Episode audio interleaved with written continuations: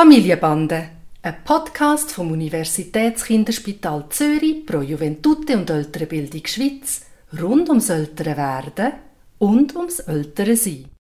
Heute zum Thema ins Bett gehen und im Bett bleiben. Hey Papi. Hoi Noah. Also, unsere Kinder gehen zu dritt etwa um die 8 Uhr ins Bett. Und in letzter Zeit ist es so, dass es ein rechter Machtkampf geworden ist, dass sie dann auch im Bett bleiben. Also es ist vor allem der Juval, der jetzt zweieinhalb ist, aber auch der Nabe, der fünf ist, die dann immer wieder rauskommen, weil sie noch irgendetwas wollen und irgendetwas brauchen oder irgendetwas in den Sinn gekommen ist. Und sie sind unglaublich kreativ mit was, was es alles sein könnte. Und der Dan und ich, wir brauchen echt irgendwann Feierabend und wir haben überhaupt keine Lust, dass sie, nachdem sie im Bett sind, ständig wieder rauskommen, sondern das ist eigentlich unsere Zeit für uns. Wie können wir das anbringen, dass das irgendwie gut funktioniert und dass es nicht so ein Kampf zwischen uns wird, das im Bett bleiben? Ähm, ich finde es schon spannend. Also ich weiß ja, dass alle drei Kinder in einem Zimmer schlafen. Das finde ich grundsätzlich gut. Wie kommen ihr auf die Idee, alle drei gleichzeitig abzulegen? Brauchen die alle genau gleich viel Schlaf? Nein, sie brauchen nicht gleich viel Schlaf, aber es ist auch nicht so, dass sie dann schlafen müssen.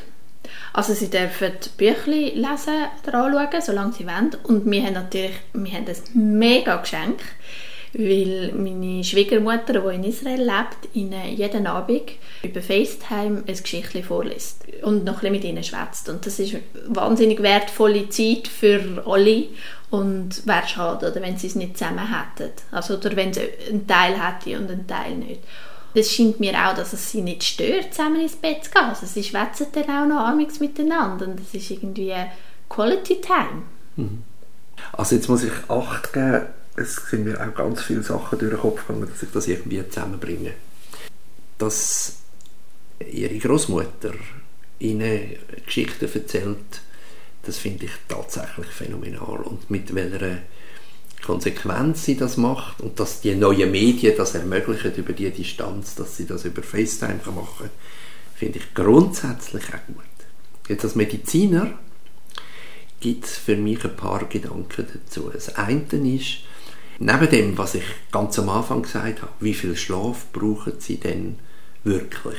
Und ähm, vielleicht ist das rausgekommen auch noch mit dem verbunden, dass sie ja tatsächlich noch nicht müde genug sind.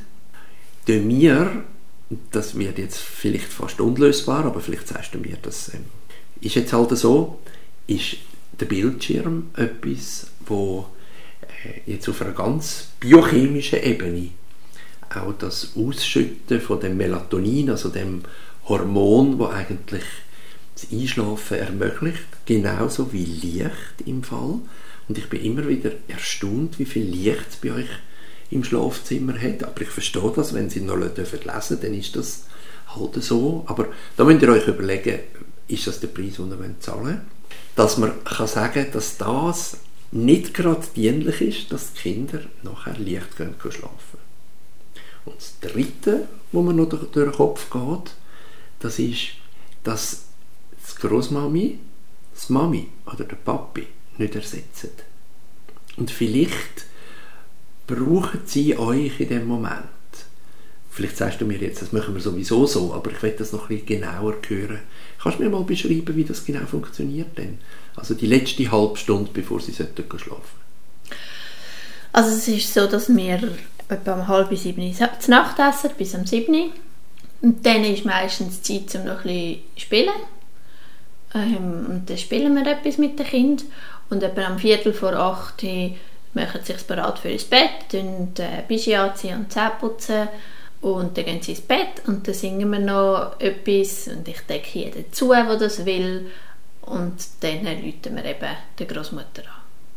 Könnte man denn das müssen den Schluss ein bisschen kehren. Und ist das überhaupt eine Idee? Also, ähm, dass sie das Großmami haben, aber dass das nachher das gemeinsame Singen und das Zudecken und eben allenfalls, ich denke jetzt gerade, wenn du mir erzählst, der Nave, der jetzt im Kindergarten ist, noch ein Moment an sein Bett zu sitzen und nochmal über den Tag zu reden, dass ihm das nicht sehr fest helfen würde, oben runterzufahren. Weil ich glaube schon, ich meine, es prallen zwei Bedürfnisse aufeinander. Es prallt das Bedürfnis und das berechtigte Bedürfnis für euch Eltern, dass ihr jetzt Feierabend habt und ihr könnt quasi das Großmami einschalten und nachher könnt ihr raus und im besten Fall lesen sie nachher und können schlafen. Das prallt auf die andere Ebene, dass es vielleicht noch Sachen gibt, was Großmami über FaceTime nicht kann auffahren und wo noch weiter schwelen und wo zumindest beim Nave, beim Juval ist das anders, aber beim, beim Nave vielleicht tatsächlich das Bedürfnis halt noch weckt, noch ein bisschen mehr von Mami oder Papi zu haben. Und was ist es beim Juval? Ich glaube, der Juval braucht einen klaren Ablauf und offensichtlich liegt das drin, dass er rauskommt. Also ihr seid nicht so klar und streng, dass ihr ihm sagt, jetzt ist gut, jetzt gehst, bleibst im Bett. Die Kinder müssen übrigens wissen, ob jetzt zweieinhalb oder vier oder sieben, dass ihr nicht fürs Einschlafen verantwortlich ist und dass man auch ganz gut ausruhen kann, wenn man im Bett liegt und noch nicht schlafen Das ist total okay. Man muss nicht gerade schlafen, oder? Und dass ihr aber auch noch gut schaut, dass Kinder gut einschlafen. Ich habe letztes Mal von einer Mami gehört, die hat einfach gesagt, jetzt ist gut, jetzt ist fertig, jetzt bleiben wir drinnen. Sehr streng. Einerseits, dass, dass man sagt, ich bleibe noch ein bisschen vor der Tür und schaue, dass ihr gut einschlafen könnt. Und dass du nachher für dich vor der Tür etwas machst. Also noch nicht gerade weggehst und runtergehst, aber dass du noch, ich weiß jetzt auch nicht, ein paar Mail beantwortest oder, oder Sachen anschaust für dich. Aber einfach noch da bist und dass sie wissen, du bist noch in der Nähe und du schaust, dass alles gut ist, dass sie können schlafen Das finde ich eine, eine gute Möglichkeit. Äh, du hast noch etwas angefangen von einer Mutter, die wo streng gesagt hat, jetzt ist genug. Ja, genau. Danke vielmals. Und gesagt hat, wisst wenn ich auch ausgeruht bin, morgen Morgen, dann bin ich noch mal vieles besseres Mami für euch. Und ich brauche auch meinen Feierabend. Ich glaube nicht, dass der Joval das akzeptieren wird. Der kann noch keine Perspektivenübernahme machen. Aber der Nave. Und wenn der Nave das auch nicht akzeptiert, dann würde ich ihn in einem guten Moment einfach, das ist etwas, was ich immer wieder mal betone, mit ihm besprechen, was er braucht, damit er kann im Bett bleiben kann.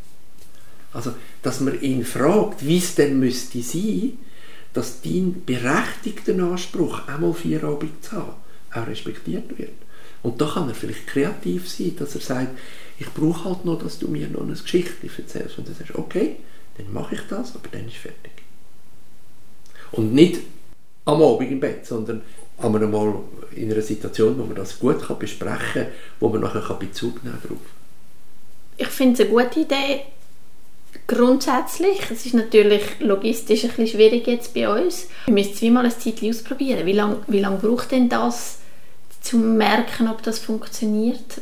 Wie lange muss man so etwas ausprobieren, bis wir wissen, ob es eine neue Taktik verhebt oder nicht? Also wir haben einen Haufen, Haufen Studien gemacht. Das ist in der Abteilung für Entwicklungspädiatrie, wo Schlafberatung ganz etwas Wichtiges ist in vielen Alter. Und wenn ich nochmal ein Moment aushole, Vielleicht lohnt es sich wirklich wieder einmal ein Schlafprotokoll zu machen und vielleicht sogar gerade in den Ferien, wo sie so lange können schlafen können, wie sie brauchen und wollen, um herauszufinden, wie viel braucht denn eigentlich jedes Kind, wie das wird unterschiedlich sein von diesen drei Kindern mit Garantie.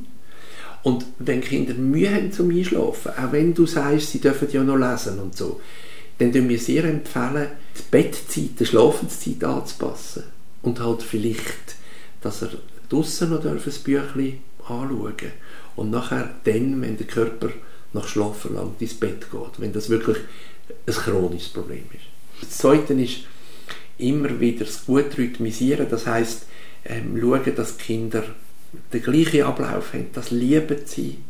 Das ist bei euch der Fall, aber nicht irgendwie immer etwas Lässiges machen. Kinder aus dem Turbo oben abholen. Ich erinnere mich, dass ich mal ein Hausbesuch gemacht habe wo in der Erzählung hat alles bestens tönt und ich bin nicht rausgekommen, warum das Kind so Probleme hat und habe ein Hausbesuch gemacht. Und dann haben die in das Gute-Nacht-Ritual, haben sie, und das Kind hat das wollen, haben sie eingebaut gehabt, dass er, ich weiß auch nicht, zehnmal noch auf die Kommode raufklettern und die Papi oder die Mami in den Arm gumpen und die dann knudelt haben. Und das ist eine ganz schöne Idee gewesen. Aber er ist so etwas von aufgereiht am Schluss, von dem Reingumpen. Also, dass man einfach schaut, dass er, dass er gut oben runterkommt. Und das Letzte sind immer wieder die Einschlafhilfen. Also, das äh, Tierli, das einem beschützt, das Nuschi, das einem oben runterholt, das T-Shirt vom Mami, das nach Mami schmeckt und einem hilft, um gut einschlafen wenn jetzt als Mami physisch nicht mehr da ist. Das sind so die Sachen, die wir können äh, beschreiben Und deine Frage von der Zeit in unseren Studien ist maximal zwei Wochen. Also so eine Veränderung zu machen, braucht Zeit. Das ist nicht zwei, drei Tage. Das muss man für zwei Wochen durchziehen und dann weiß man, ob es funktioniert oder nicht. Mhm. Also es klingt super und ich brauche wie gar nichts mehr zusammenzufassen. Du hast es jetzt schon so schön ähm, aufgelistet, aber ich habe ein Geständnis und eine Nachfrage. also mit, dem, mit deiner Aussage beim Juval, dass es vielleicht auch nicht so klar ist, dass er zurück ins Bett gehen da fühle ich mich also recht ertappt, weil er ist einfach so ein lustiger und ein herziger und er kommt nämlich raus und macht irgendeinen Blödsinn und dann sind wir am Lachen und das ist natürlich nicht so produktiv. und meine Nachfrage noch, also wenn du sagst, eben, vielleicht braucht er noch halt einfach ein bisschen weniger Schlaf und er soll draußen noch ein Büchlein lesen, dann kann man das aber schon so machen in dem Rahmen, dass man sagt, du darfst noch eine halbe Stunde länger da draußen bleiben, aber es ist gleich schon unsere Vierabendzeit. Also es ist jetzt nicht, mhm. dass wir mit dir noch Spiele machen oder dass wir noch schwätzen, das haben wir vorhin gemacht, sondern du kannst einfach, anstatt dass du im Bett liest, noch da draußen mhm. lesen. So ist das gedacht. Mhm. Und ich mache das vor allem dann, wenn ich wirklich das Gefühl habe, das Kind ist noch nicht müde. Oder? Mhm. Und dann, wenn man merkt, jetzt ist der Moment, dann sollen sie ins Bett und dann können sie auch gut einschlafen. Ja, super. Ich glaube, ich fange wirklich, ähm, oder wir fangen wirklich dort an, wo wir mal das könnten umstellen versuchen mit dem Ritual. Ich glaube, dort haben wir fast am meisten Chancen. Die Zuwendung oder die Zeit mit uns ist sicher etwas, wo wo Yuval und Nave immer wieder suchen. Und ich könnte mir gut vorstellen, wenn das wie das Letzte ist, bevor sie im Bett bleiben und gehen schlafen, dass das wie noch ein bisschen mehr nachher wirkt, weder wenn es eine halbe Stunde früher passiert ist.